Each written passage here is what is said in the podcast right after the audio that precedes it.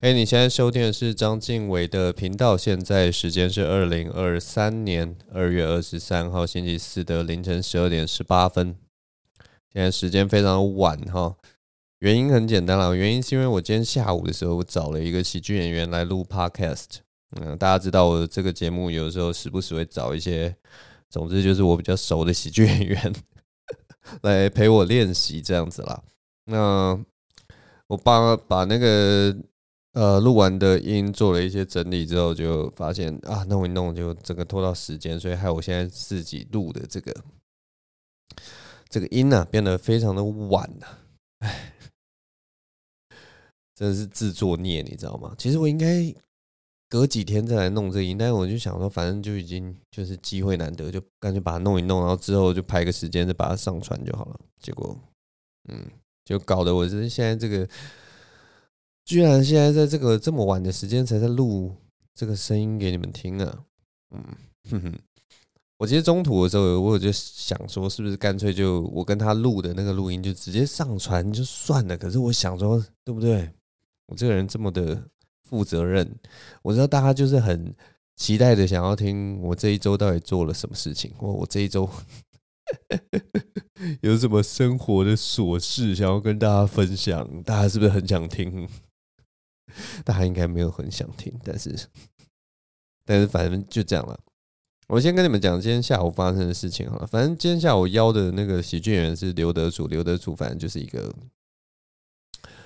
简单的介绍，他就是一个百万短影片创作者。别人通常是百万 YouTuber 或者是百万什么，但是百万短影片创作者，就是他最近不知道哎、最近好像就是有一个风潮，那个新媒体的。短影片变得非常的，呃，演算法特别爱推啦，然后就特别的活络，不管是 YouTube 或者是 IG 或者是其他各个平台，反正大家都在推短影片这个东西，所以短影片变得非常的，用一个比较老的字词，就是变得非常的夯啊，变得非常的很多人都在关注这个东西，就是因为短影片就是看过去就是可爱啊。简单呐、啊，青春呐、啊，美好啊！你点进去花个几秒钟，你就可以感受到这些很美好的东西。所以，总之呢，他就把他的笑话弄成了短影片，然后就哎、欸，没想到成效非常的好，所以就最近有点尝到这个流量密码，这流量火烫的一个年轻喜剧演员。那我反正我这次来就是也是跟他聊一些这些东西啦。那其实我跟刘德楚。有算真的熟吗？其实我跟你们说，这次是一个非常奇怪的经验，因为我其实心里面原本是想说，我们应该算是熟的吧，我们在喜剧圈里面应该算是，我们应该算是朋友吧，我们应该算是 friend 吧。结果我这次邀他来，我才发现，哎，我们我们好像其实一点都不熟，你知道吗？他对我的生活完全一无所知，我对他的生活完全一无所知，我我好像。邀他来是邀一个什么最熟悉的陌生人来到我家，你知道吗？我会发现这件事情其实是一件很有趣的事情，就是他今天踏进我家的时候，他一进到我家，他就看到那个地上有着电动玩具，然后就哎，晋唯你会打电动哦，哎，然后我就想说。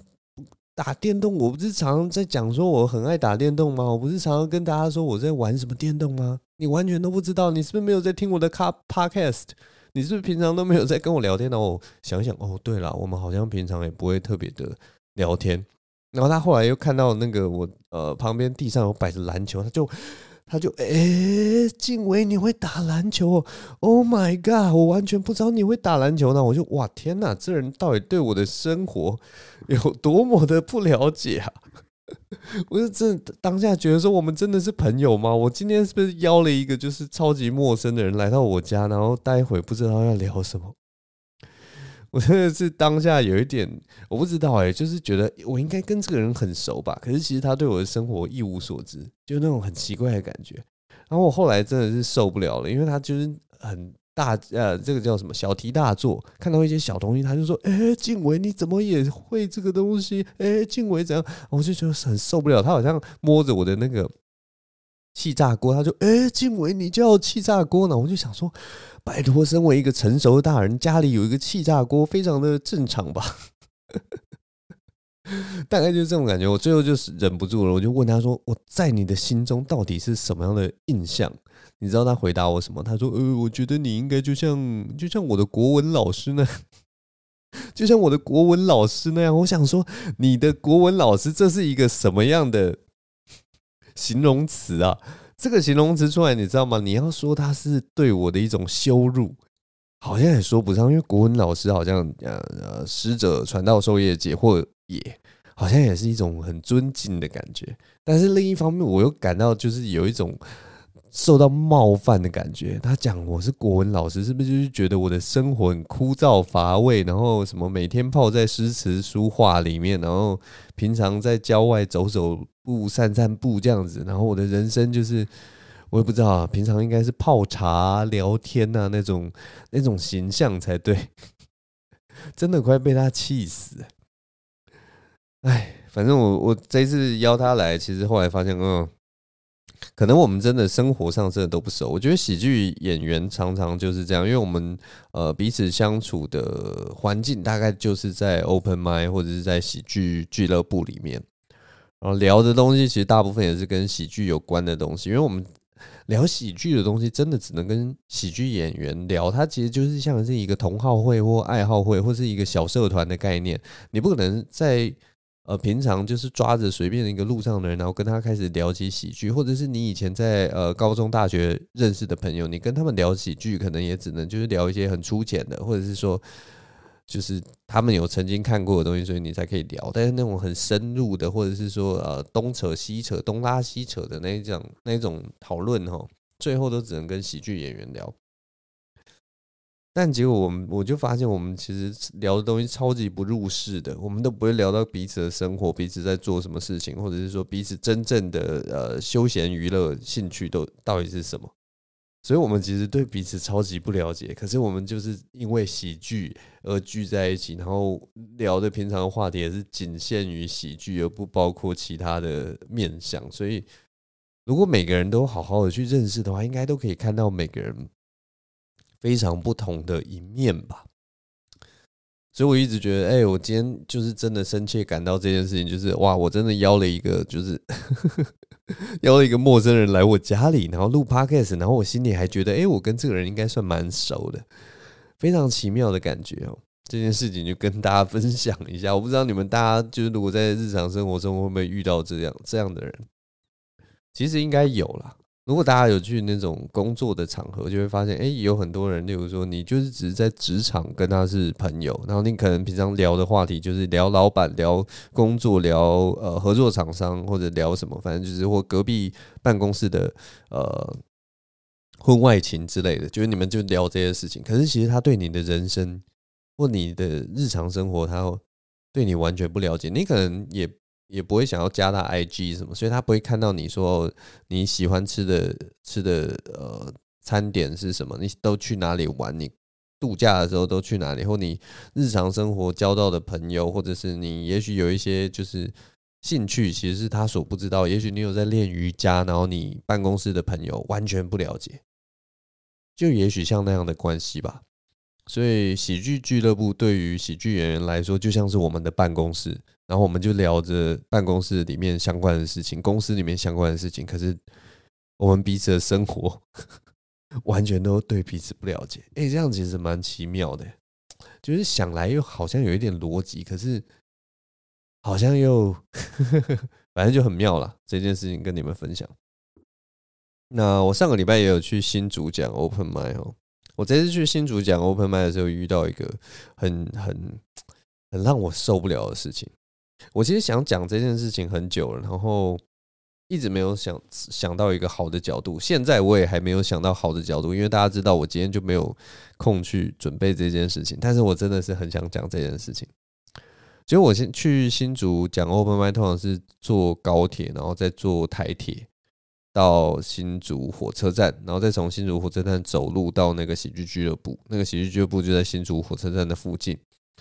那因为我常常搭高铁通勤，不管是我要到台北或者是到新竹，我都是搭高高铁通勤。然后我最近搭高铁的时候，一方面有其中一个感想就是说，哎，台湾搭高铁的人真的好多，高铁捷运化这件事情，真的是完全应验在我的身上。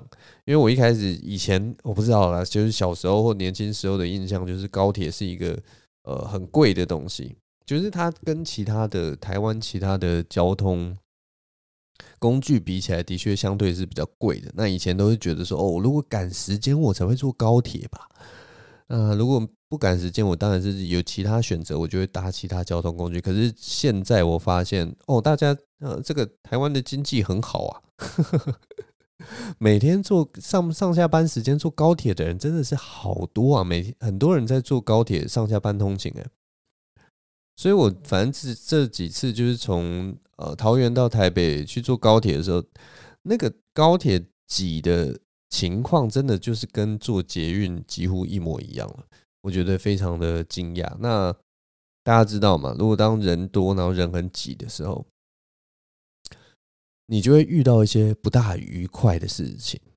其中一个不大愉快的事情是很奇妙的一件事情，就是高铁。我这几次挤上车的时候，我都发现那个车厢都好臭啊。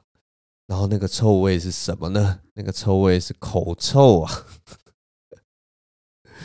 我我真的很受不了口臭这件事情哎！我上了好多车厢，每次现在进去都会觉得天哪，怎么会这么臭啊？到底是谁这么臭啊？而且口臭这种东西，我就觉得很奇怪，因为我们现在。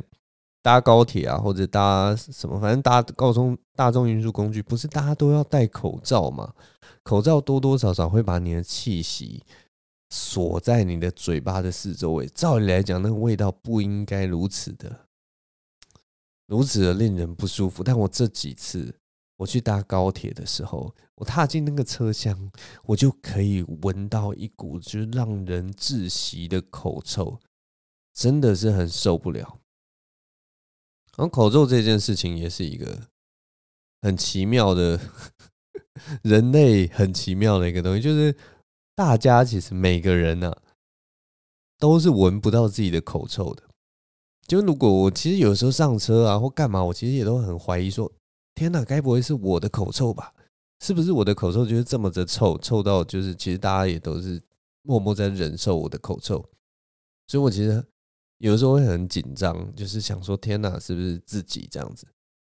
但是这种就是你没有办法验证，你知道吗？我多希望这个世界上有人发明出一个仪器或者是什么，或一个一张试纸，就是可以测验说，哎，你现在有没有口臭？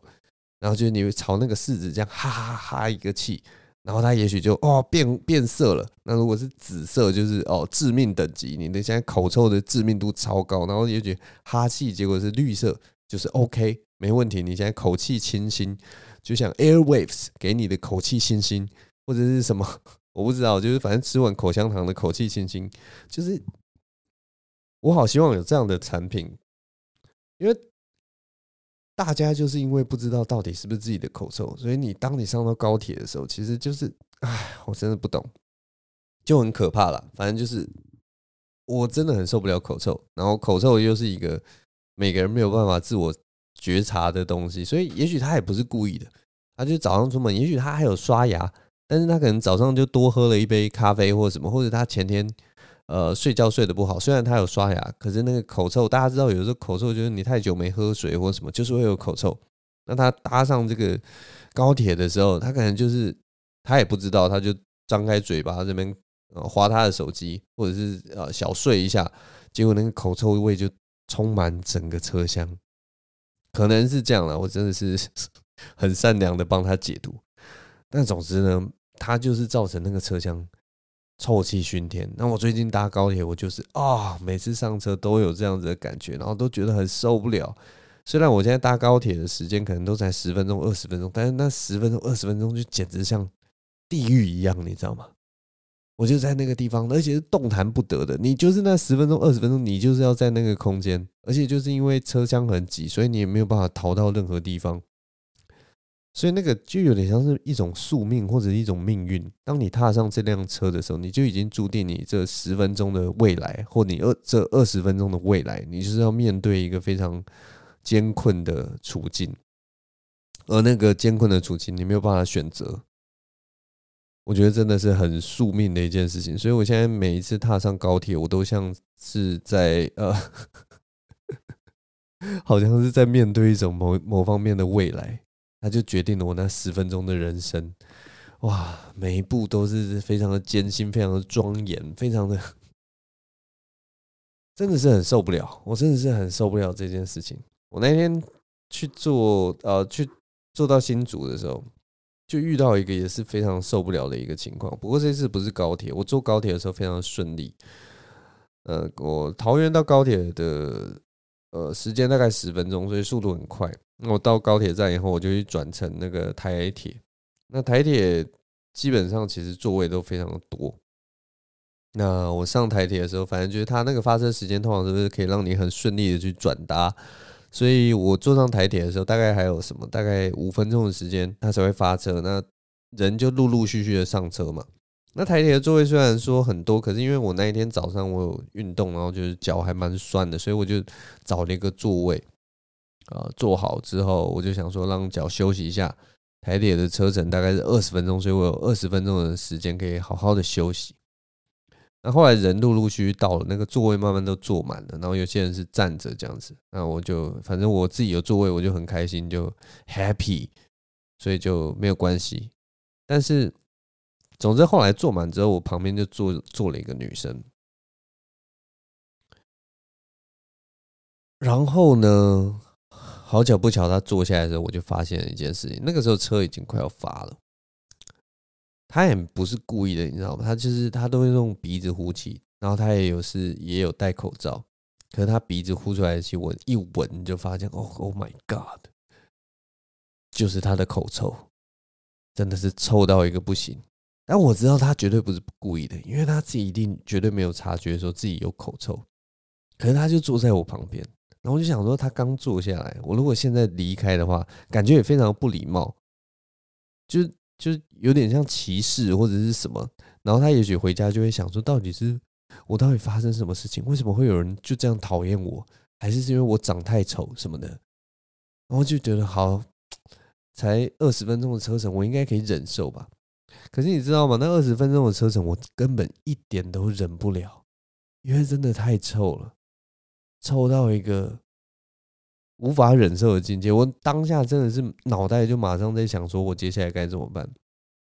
你知道，我其实真的就是已经臭到我考虑我要直接开口问他，我想要开口，我好想要开口跟他说，哎，不好意思，就是你要不要喝个水 或什么的？我记得有一年好像有一个同学，他就是来问我们这个问题，他就说，哎，如果你遇到口臭的话，你要怎么处理？然后他问我说：“呃，对啊，你要怎么要直接跟他说跟对方说，就是要吃口香糖吗？还是什么？还是你就直接拿口香糖请他吃？这样会不会太直接什么的？”然后因为他那个时候问我这个问题的时候，我忽然有一个就是心里一惊，你知道吗？我忽然就心虚了。他问我说要怎么处理的时候，我就想说，该不会他现在就是借由这个问题在暗示我其实有口臭吧？你知道，就是这么可怕。我觉得口臭真的就是因为你无法察觉，所以非常的可怕。那我那个当下，我坐在那个火车上面，我就想说，我是不是也要用这种小伎俩去问问看这个女生，说跟她说，哎，呃，你有没有坐过？就是曾经坐坐过，就是坐到一个有口臭的人旁边，那个时候你要怎么处理？但我觉得我问这个问题，马上就变康，马上就会让对方知道，说我就是在讲你有口臭啦，王八蛋。但反正我后来就，我也不敢跟他说，你知道吗？这种事情我不敢跟他说，因为我怕我一说，然后他可能要回答我，他那个嘴巴一打开，就变成更可怕的一个情况。我怕被他臭死，所以我就只好就是缩在一旁。然后就觉得天呐，好臭！怎么会有人这么臭？然后我也不能没有办法走开，你知道吗？因为我脚很酸。我那天就是真的很想要好好坐个二十分钟，然后我不想要站起来，因为站起来一定别人就去坐我的座位。我没有其他座位可以选的，那个车坐的座位都已经坐满的人，所以最后我就没有办法，我就只好窝在我的那个角落，然后撑过这二十分钟，然后感受那个口臭。沉浸，我全身感觉就沉浸在那个口臭里面。最后，我都觉得我跟那个口臭已经融为一体了，你知道吗？我已经再也没有办法分辨那是他的臭味还是我的臭味，就这么可怕的一件事情。我觉得好可怕，因为你完全，我觉得口臭很像，很像单口喜剧，你知道吗？乱牵乱牵，但是就口臭，我真的觉得很像单口喜剧。单口喜剧，因为有的时候就是它多多少少都有冒犯人的这个元素在里面嘛。然后单口喜剧也不是每一个笑话大家都觉得好笑，也许同一个笑话你都会觉得，呃，你怎么可以讲这种笑话？然后你的笑话一点都不好笑。这种事情，我觉得真的跟口臭很像。就例如说，我们。自己没有办法闻到自己的口臭嘛？我们会觉得自己自己的口气都是清新的，都是香的。那只有别人才会觉得说你的、你的、你的嘴巴真的是很臭。这样，我真的觉得很像单口喜剧，对啊，就我们的笑话，我们都觉得自己的笑话很好笑，可也许在别人眼中，它就跟口臭一样，就很臭。然后我们都自己有时候都无法察觉这件事情，我们都觉得我们笑话很好笑啊，我的嘴巴很清新啊。当然，就是如果是专业的喜剧演员，他就会借由别人的反应来确认说自己是不是有口臭。他也许看到，哎，旁边那个人就是已经缩成一团，然后已经开始闭气了，然后他那个眼神非常的真，呃，很痛苦什么的，他眼神透露出痛苦。然后喜剧人就会自己想说：“哦，该不会是我嘴巴很臭吧？该不会是我这个笑话很烂吧？”然后就会回去反省。但我就觉得，我不知道，我那个当下我在那个新竹的火车上面，我就一直在想着这件事情。我今天就是要去 open m y 测试自己有没有口臭。那我现在就是在车厢里面承受这个很可怕的口臭。人生有很多的。人生有很多情况就是这样子，就是你真的动弹不得，你你没有办法逃，你知道吗？你就只能面对那个口臭，非常可怕。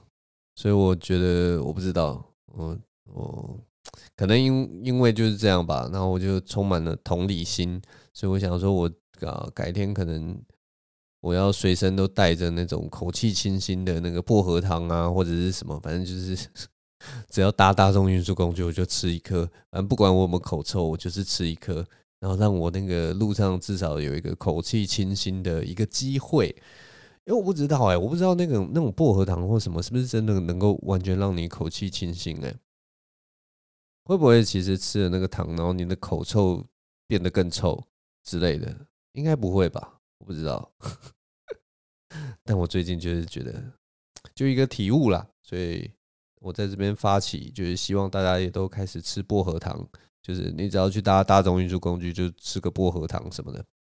嗯，如果你们自己开车的话，那就没有差，就你就关在你的车子里面臭死自己就好了。谁理你啊？大概就这样。我喝一下水。好，最后跟大家分享一个我最近在看的东西了。应该前几集就有提过，我最近在看那个大嘻大大二了，我在讲什么？大嘻哈时代二啊，大嘻哈时代二就是一个呃综艺节目，哎，选秀节目，它就是在选饶舌歌手这样子。那这个节目其实到第二季，其实我觉得非常的好看，不管是制作呃经费也提升啦，然后我发现还有一个很特别的地方，就是那个里面的呃参赛者。比起上一届，他们更有艺人自觉。我觉得上一届因为那些呃饶舌歌手上来的时候，像这种选秀节节目登上舞台的人，其实基本上都是素人。但是大家也就是也算是什么啊，反正就是众所皆知，其实这些素人其实往往都是已经呃学过技艺好几年的人，只是他们可能都一直没有出道。那我其实有的时候发现啊，包括以前的那种歌唱节目或什么的，这些素人，我发现他们其实专业能力上其实都很强，所以他跟真正的歌手，或者是真正的饶舌歌手，或者是真正的我不知道以前还有什么选秀节目 model 的选秀节目，我觉得他跟真正的 model 比起来，他们到底差在哪里？因为他们专业性或者是说那种技术层面，也许都有一定的水准。但我觉得差就差在，呃，我也不知道哎，英文可能叫 mentality 吧，就是差在一个心态，就是他有没有把自己当做是艺人这件事情。因为有很多，也许是歌唱老师，或者是呃，我也不知道，反正就是有的时候你的专业技能其实有到，可是你可能就差那个临门一脚。有些人会觉得说，那那个东西就是。呃，你天生能不能当明星啊？你天生有没有那个那个特质去做这件事情？可是我有时候也是觉得，那个东西好像是可以培养的，那个东西好像是可以，就是也许你你不可能成为大明星啊，不是每个人都是什么 Michael Jackson，或者是每个人都 Bruno Mars、Lady Gaga 那种，哇，就是一出来就让大家眼睛一亮，然后觉得非常有标志性的人物。也许不是每个人都那样，但你也许可以当成一个，我不知道。呃，地区性的小有名气的歌手，对，但为什么有些人是有专业专业能力，但是却没有成为歌手或者没有成为明星呢？我觉得就是差在那个你自己对自己的艺人要求，你有没有觉得自己就是艺人嘛？我觉得这件事情很很有趣，就是你如果觉得自己就是艺人，你就可以展现出来。那我这次在那个《大嘻哈时代二》里面，其实就看到一堆素人，他们其实就是素人。但是他们直接就会定位为我自己就是艺人，然后你有有的时候当然会不时会看到哦，有些人好像撑不起来他的服装啊，或者有些人好像撑不起来他现在演出的角色，可是他们都有那个敬业精神在，你随时都可以感觉到哦，他们就是 ready 什么的，就是要准备好。我觉得这个跟嘻哈文化也有一点点关系，就是嘻哈文化很强调说。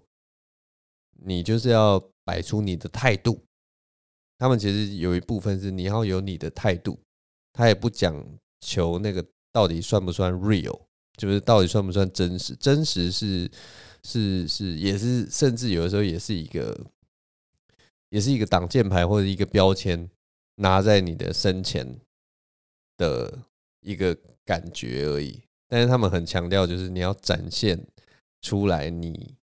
代表什么？你要展现出来你想要展现的东西，这件事情我觉得反正蛮不一样的啦。我就觉得看到在那个节目里面看到很多人都很有那个艺人自觉，他就觉得我就是艺人。可是明明他们现在就是个素人，会创作的素人，然后有一些技术的素人。看到这些东西，我觉得非常有趣，非常的好玩，因为他们就是跟我们一样，都是。一般人而已，可是他们现在就是在蜕变，然后他们努力的散发自己的魅力，那个、那个、那个样貌其实非常迷人的，所以我蛮喜欢看这种这类型的选秀节目，尤其饶舌的选秀节目，常常会意外发现一些哎蛮特别的人，蛮有趣的，然后你会想要去了解他们或者听他们的作品，嗯，所以蛮推荐大家去看这个《大嘻哈时代二》的啊，就是我觉得。如果说你觉得呃你对嘻哈饶舌没什么兴趣，那也没关系，你就当一个配饭影片这样 看过去，其实也蛮好看的啦。不过他最近呃，因为作品现在就是已经到了中后段的比赛了，所以大家会比较认真去看待他们每一次的作品，所以幽默风趣啊，开开玩笑的那种轻松感已经越来越少了，变得竞争性越来越强，争议性越来越强，所以每一集出来其实都。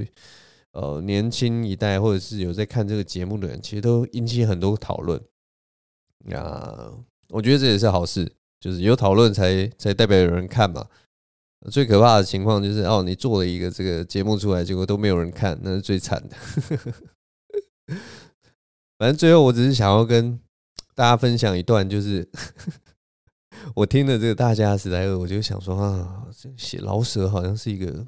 很酷的东西，所以我就自己就是也试着乱写了一点点东西，但是当然就是还没有写完，但大概大概六七句话，我就想说，嗯，念出来跟大家分享一下，就是，其实我我也是会写饶舌的，我其实也会押韵的，没有啦，但我我觉得我写出来的东西真的是毫无意义，但反正我在这边跟大家分享一下我写的东西。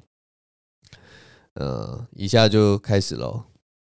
买不起证券，房也买不起整间，临检只拿得出证件，默默挣钱，不管成见，总在成潜，宅到成仙。